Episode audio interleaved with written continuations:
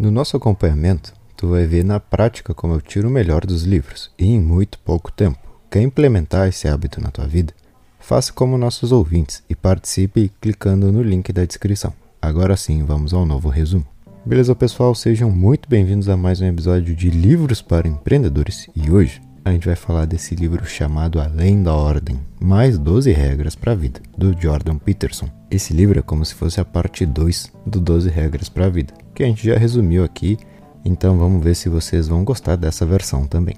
Destaquei as regras que mais me pareceram interessantes. Já digo desde o início, não é um livro para quem está começando. Ele é pesado, tem muitas histórias, mitologia, religião, mas o conteúdo que nos interessa é realmente bom e é sobre isso que a gente vai falar hoje. Primeiro sobre esse título, Além da Ordem. O que, que isso quer dizer? Bom, ele diz que no extremo caos prevalece o medo e a incerteza, quando do outro lado, na ordem, a tua habilidade de resolver problemas e teu senso de curiosidade desaparecem, porque tudo está perfeitamente encaixado. Além da ordem, o que ele nos traz é essa linha bem no meio, o ponto de equilíbrio entre o que está certo e o que exige um pouco mais da gente, mostrando que a vida nem sempre é justa e como a gente deve lidar com isso. Vamos começar então. Uma das regras que eu mais gostei foi essa. Imagina quem você poderia ser e mire esse alvo com determinação. Ele nos diz o seguinte: tu não é alguma coisa, tu está se tornando algo. E olha que bacana. Porque às vezes a gente pensa que, bom, eu sou assim e pronto. Mas na verdade não. O momento presente, o agora, é uma versão futura tua só que menos potencializado. O que, que isso quer dizer? Que no futuro tu vai ser igual que hoje, só que com essas características ainda mais fortes. Se tu é uma pessoa que reclama, tu não simplesmente é isso, tu está se tornando cada vez mais isso. Se tu é uma pessoa que se cuida, que treina, tu não é isso, mas tu está se tornando cada dia mais isso. Olhando por essa perspectiva, nos damos conta de algo muito importante. Quem somos hoje é parte de uma equação que vai resultar no futuro. Imagine quem você poderia ser. Nesse caso, eu devo ver como eu quero ser, fisicamente, mentalmente, financeiramente. Visto isso, agir como essa pessoa todos os dias, pensar como ela, decidir como ela, e logo eu serei ela. Ele comenta também sobre como agimos e vivemos. Tudo isso, quem você é, na verdade, é uma imitação de algo que tu já viu. De exemplo, ele nos traz uma mãe. Vamos supor que a mulher acabou de ser mãe mesmo que ninguém nunca tenha ensinado para ela. Faça X, Y Z para ser uma boa mãe. Ela vai saber criar aquela criança por imitação, pelas lembranças que ela tem de como foi criada pela sua mãe. E mesmo que ela não tenha acessado essas lembranças nos últimos 20 anos, na hora em que é preciso, se lembra e imita, conseguindo assim realizar algo que nunca ensinaram a ela. A imitação é algo primitivo, Tu não vê um leão explicando para os filhotes. Bom, no momento em que a presa passar correndo, tu tem que calcular o ponto futuro dos próximos passos então saltar nessa direção. Claro que não. Os filhotes simplesmente observam e ao irem crescendo, imitam aquilo ali. E por que que isso é importante se saber? Principalmente no mundo de hoje, porque a gente tem acesso a tudo e a todos, e de forma inconsciente a gente pode ser influenciado. Tal pessoa lidou com a situação desse jeito, então eu também vou lidar mesmo que a realidade daquela pessoa seja completamente diferente da minha. Então, quando falamos em quem eu posso me tornar, eu tenho que pensar com muito cuidado se em algum momento eu não estou imitando alguém sem perceber. Porque senão, em um futuro próximo, tu vai se dar conta que, opa, não era isso que eu queria. Próxima regra: não esconda na névoa o que é indesejável. Aqui ele nos traz algo que me fez pensar bastante. Sabemos que coisas pequenas e insignificantes não podem nos irritar. E se sim, que a gente não precisa dar bola. Se uma pessoa buzina no trânsito, esquece, já passou, segue tua vida. Se alguém te xinga ou te ofende, também não dá bola. Tu tem mais coisas para fazer. Porém, até onde essa ideia vai? Se algo realmente te incomoda, de forma pessoal ou profissional, tu sim deve dizer: olha, eu não gosto disso. Porque esses micro incômodos, uma hora tudo se junta e aparece. Mas então, como saber o que eu devo me importar e não? Ótima pergunta. Ele nos diz o seguinte: tudo aquilo que se repete vale a pena ser ajustado. Se na hora de pagar a conta no restaurante acrescentar algumas coisas ali que tu não pediu, beleza, vou pedir para mudar e pronto. Mas agora, se uma pessoa da tua equipe chega atrasada todos os dias e isso te incomoda, não é questão de ignorar, tu tem que resolver. Se alguém do teu círculo próximo tem alguns comportamentos, fala contigo de alguma forma que te incomoda, não é questão de ignorar, tu tem que tentar resolver. E não vale a pena brigar. Claro que não, nunca. Mas é necessário saber conversar. Isso vai ser usado em casos muito específicos na tua vida. Mas imagina se a pessoa nunca troca os freios do carro. Talvez não hoje, nem daqui a duas semanas. Mas em alguns anos tu vai fazer uma curva e o carro não freou. Porque passou anos sendo desgastado e nada foi feito para resolver. Então a ideia do estoicismo vale a pena? Claro que sim. Nada deve te afetar. Tu tem que se focar na tua vida e ponto final. Mas agora, se algo vai se repetir por muito tempo na tua vida e de alguma forma isso não te agrada, é preciso sim conversar, mesmo que seja difícil. Próxima regra: perceba que a oportunidade se esconde onde a responsabilidade foi abdicada. Eu lembro quando eu era mais novo, eu li uma frase do Richard Branson, onde ele dizia o seguinte: Se te oferecem uma boa oportunidade, mas tu não sabe se dá conta, aceita e depois tu vê o que vai fazer. Nessa regra aqui em específica, o autor nos mostra como a responsabilidade está ligada à felicidade. Às vezes na vida, por estar cansado, não estar tá numa boa fase, tu recusa uma oportunidade ou uma responsabilidade a mais. Mas isso vai ao contrário do que a felicidade é. Primeiro, algo que a gente tem que entender: a felicidade só é verdadeira no presente, nesse exato momento. Existe um problema na humanidade que se chama busca pela felicidade. É quando tu acredita que precisa de algo ou alguém para ser feliz. Quando isso não é verdade, não é bem assim que funciona. A felicidade está aqui agora. Porém, a responsabilidade ajuda mais uma vez a potencializar essa emoção. Vamos supor que tu tem grandes objetivos e definiu todas as metas para chegar até lá. Isso é uma responsabilidade. E tenho certeza que os momentos de incerteza e pressão passam. Mas quando tu vê que aquilo ali deu certo, a sensação de felicidade recompensa tudo que tu passou. Ele nos traz uma frase que diz: A tua vida ganha significado na proporção de responsabilidade que tu aceita. Imagina uma pessoa sem responsabilidade nenhuma na vida. Agora imagina essa mesma pessoa com algumas responsabilidades, alguns feitos, algumas conquistas, coisas para resolver. No fim, a gente percebe que a felicidade está ligada ao orgulho próprio. Então, na próxima vez que chegar mais uma responsabilidade, ao invés de pensar em dizer não, pensa em como tu vai se sentir quando aquilo ali tiver dado certo. Talvez essa simples ideia, se trouxer para o nosso mundo dos negócios, faz toda a diferença. Duas pessoas querem começar a vender cereal, por exemplo. Uma pensa: ah, não, melhor não, vai dar muito trabalho. E a outra pensa: imagina quando eu for o maior fabricante de cereal do país. São duas formas diferentes de encarar a responsabilidade. E no fim das contas, quando o tempo passar, porque ele passa, um será mais feliz e satisfeito com a sua vida do que o outro.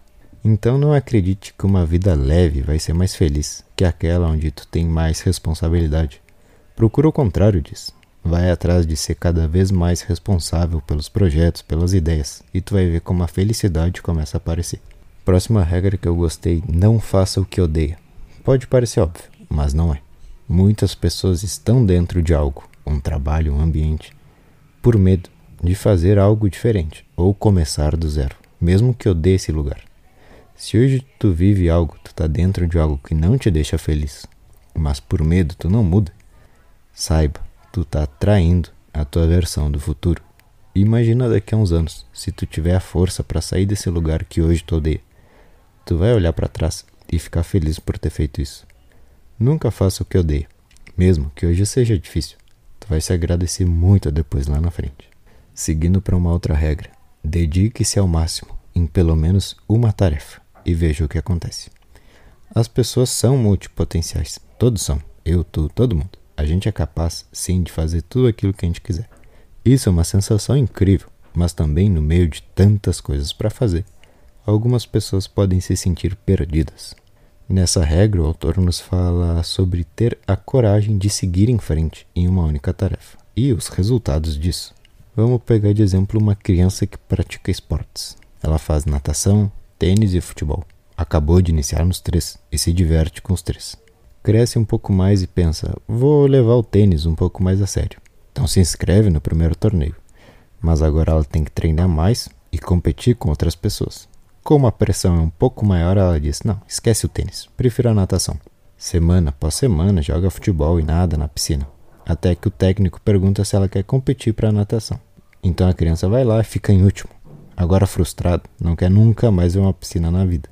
Porque os outros competidores Enquanto esse jogava tênis e futebol, os outros já estavam dentro de uma piscina se preparando para esse momento. Temos um ótimo exemplo também com os diamantes. Para se formarem, eles têm que chegar a suportar uma pressão tão grande que é inimaginável para o ser humano. Mas então, depois de suportar o peso da terra sobre eles, se transforma em uma das pedras mais valiosas do mundo. O autor nos comenta sobre muitos anos atrás, quando diziam que às vezes as pessoas eram possuídas pelos demônios. Não é igual aos filmes, que a pessoa começa a babar, sair voando, se dobra ao meio. Claro que não. Quando uma pessoa estava cansada, se sentia injustiçada ou algo assim, se tornava agressiva, gritava, e então diziam que estava endemoniado mas isso é por causa da pressão do momento. Um grande problema das pessoas em se focar em uma única coisa é que o progresso, ele sim aparece, e à medida que esse progresso aparece, a pressão aumenta. E nesse exato ponto podem acontecer duas coisas: a pessoa aguentar a pressão e atingir o objetivo, ou se desespera, começa a chorar, culpa os outros e desiste. No fim das contas, a gente tem que perceber que essa ideia de multipotencial está ligada a uma pessoa que não suporta a pressão ou não tem coragem de canalizar toda a energia porque pensa no fator fracasso. Uma vez que tu entende isso, tu pode se prometer o que eu quero, beleza. Eu vou focar só nisso. Se ficar difícil, é porque eu tô no caminho e eu tenho que me acostumar com isso para crescer.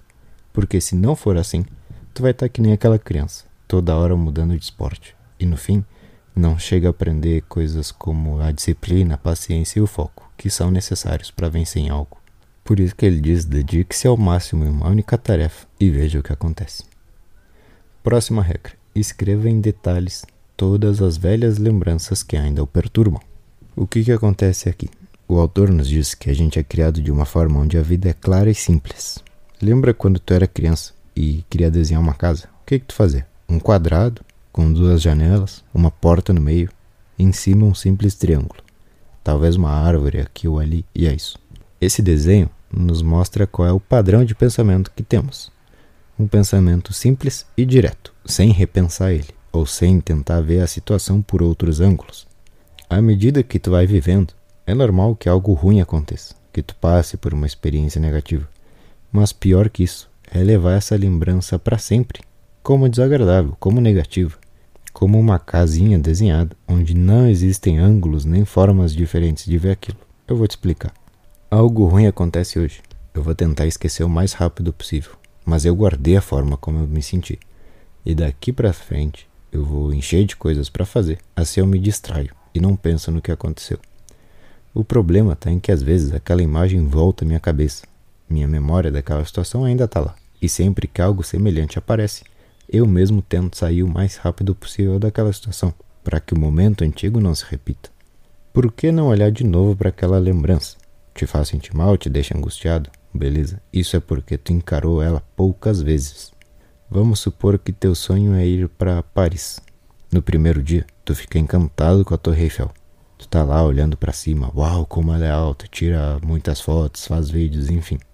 No segundo dia, tu vai passar de novo por ela e dizer: Olha a Torre Eiffel. Talvez faz um ou outro vídeo, foto, enfim. Com o passar dos dias, tu vai parar de ter uma emoção com aquela torre. Claro, tu pode dizer: Ah, olha que legal. Mas as emoções não são as mesmas do primeiro dia. E por quê? Porque tu já viu ela algumas vezes. Encarar o passado é a mesma coisa. Talvez de primeira sensação de medo, nervosismo. Mas encara de novo e pensa: como que que me assusta nessa situação? Como que eu posso entender isso? Por que que isso aconteceu? E é sim necessário, por mais que seja difícil. Caso contrário, tu vai viver com medo e com decisões que te limitam, porque ainda existe algo que te assusta. O autor diz algo muito bacana. Ele diz o seguinte: somos nossas suposições.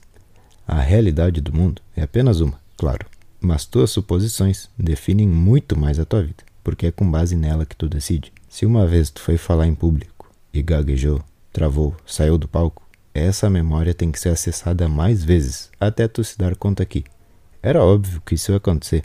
Eu não estava pronto. Hoje eu me sinto bem melhor e vi que o pior já passou. Porque se não acontece essa conversa contigo mesmo, vão te convidar para falar e no automático tu já vai dizer não, nem que me paguem. E mais uma vez, as primeiras vezes vão ser difíceis. Claro, óbvio, tu nunca fez aquilo antes.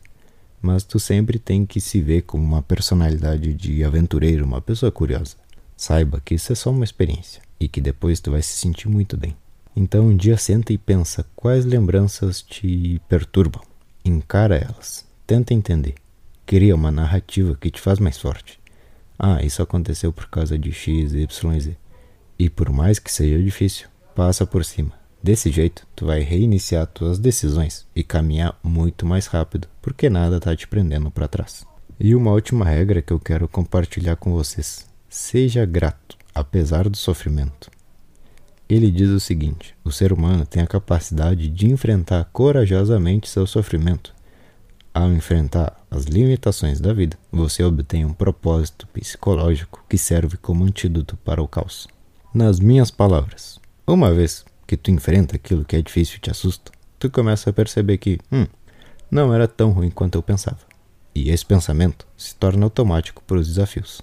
Tudo que é novo assusta, claro, mas é questão de seguir com medo. Depois tu vai ter uma sensação de alívio e felicidade e vai se lembrar de mim. Ah, era essa sensação que o cara estava me dizendo. Sim, e é incrível. E quanto mais medo tu sentir no momento, melhor vai ser essa sensação depois. E por que eu te digo isso? Porque o sofrimento pode ser aceito ou não. Ficar parado é aceitar. Seguir é dizer: eu não aceito isso, eu vou fazer dar certo. E aí pronto, a felicidade chega. O que o autor quer nos dizer com seja grato apesar do sofrimento? Primeiro, que sempre existem vidas e situações piores. Às vezes tu realmente não pode mudar uma situação e é desconfortável, mas nesse momento a gente tem que ser grato do mesmo jeito. Ele fala também sobre a palavra gratidão. Não adianta tu ficar dizendo sou grato pela minha família se tu não aceita algumas coisas que acontecem, se tu não trata eles bem. Tenho certeza que tu gostaria de mudar algumas coisas em algumas pessoas, assim como eu tenho certeza que alguém quer mudar algo em ti, algo em mim. Mas são essas teimosias, manias, detalhes que fazem cada um único. E ser grato é aceitar isso. A gente está usando um único exemplo, o da família, mas pode ser aplicado a tudo. Ser agradecido é parar de agradecer e aproveitar a existência. O que, que tu prefere? que tua família diga obrigado por essa família, ou que realmente eles aproveitem o tempo contigo, conversem contigo, se divirtam juntos. Outra situação para tu entender melhor. Tu ajudou alguém. Essa pessoa vai ficar toda hora dizendo que te deve uma, que se pode te ajudar de alguma forma. Isso é uma demonstração de gratidão. Ele nos traz outros exemplos também. Ser grato à tua sociedade é a necessidade de oferecer algum benefício a ela. Ser grato aos amigos é se lembrar de tratá-los como eles merecem. E por aí vai. Uma outra ideia que ele diz sobre as limitações das pessoas. É normal que tu queira mostrar uma visão de vida mais empolgante, ambiciosa para os outros. Mas existem pessoas que realmente não pensam nisso, não se interessam. E isso só incomoda eles. Se tu é assim, ótimo, mas a gente não consegue mudar todo mundo. Seja grato apesar do sofrimento. É exatamente isso, com pessoas ou com a vida. Pode ser difícil lidar contigo, mas eu vou dar o meu melhor. Pode ser difícil me apresentar em público, mas eu vou dar o meu melhor. Lembram que a gente falou sobre a pressão que forma o diamante? É a mesma coisa. Algumas pessoas, com sofrimento, fogem, reclamam, desaparecem. Outras agradecem e tentam dar o seu melhor. Apesar dos apesares, eu vou ser o meu melhor. E beleza, pessoal, esse foi o episódio de hoje. Espero que tenham aprendido algo de interessante. E nos vemos em uma próxima de Livros para Empreendedores. Valeu!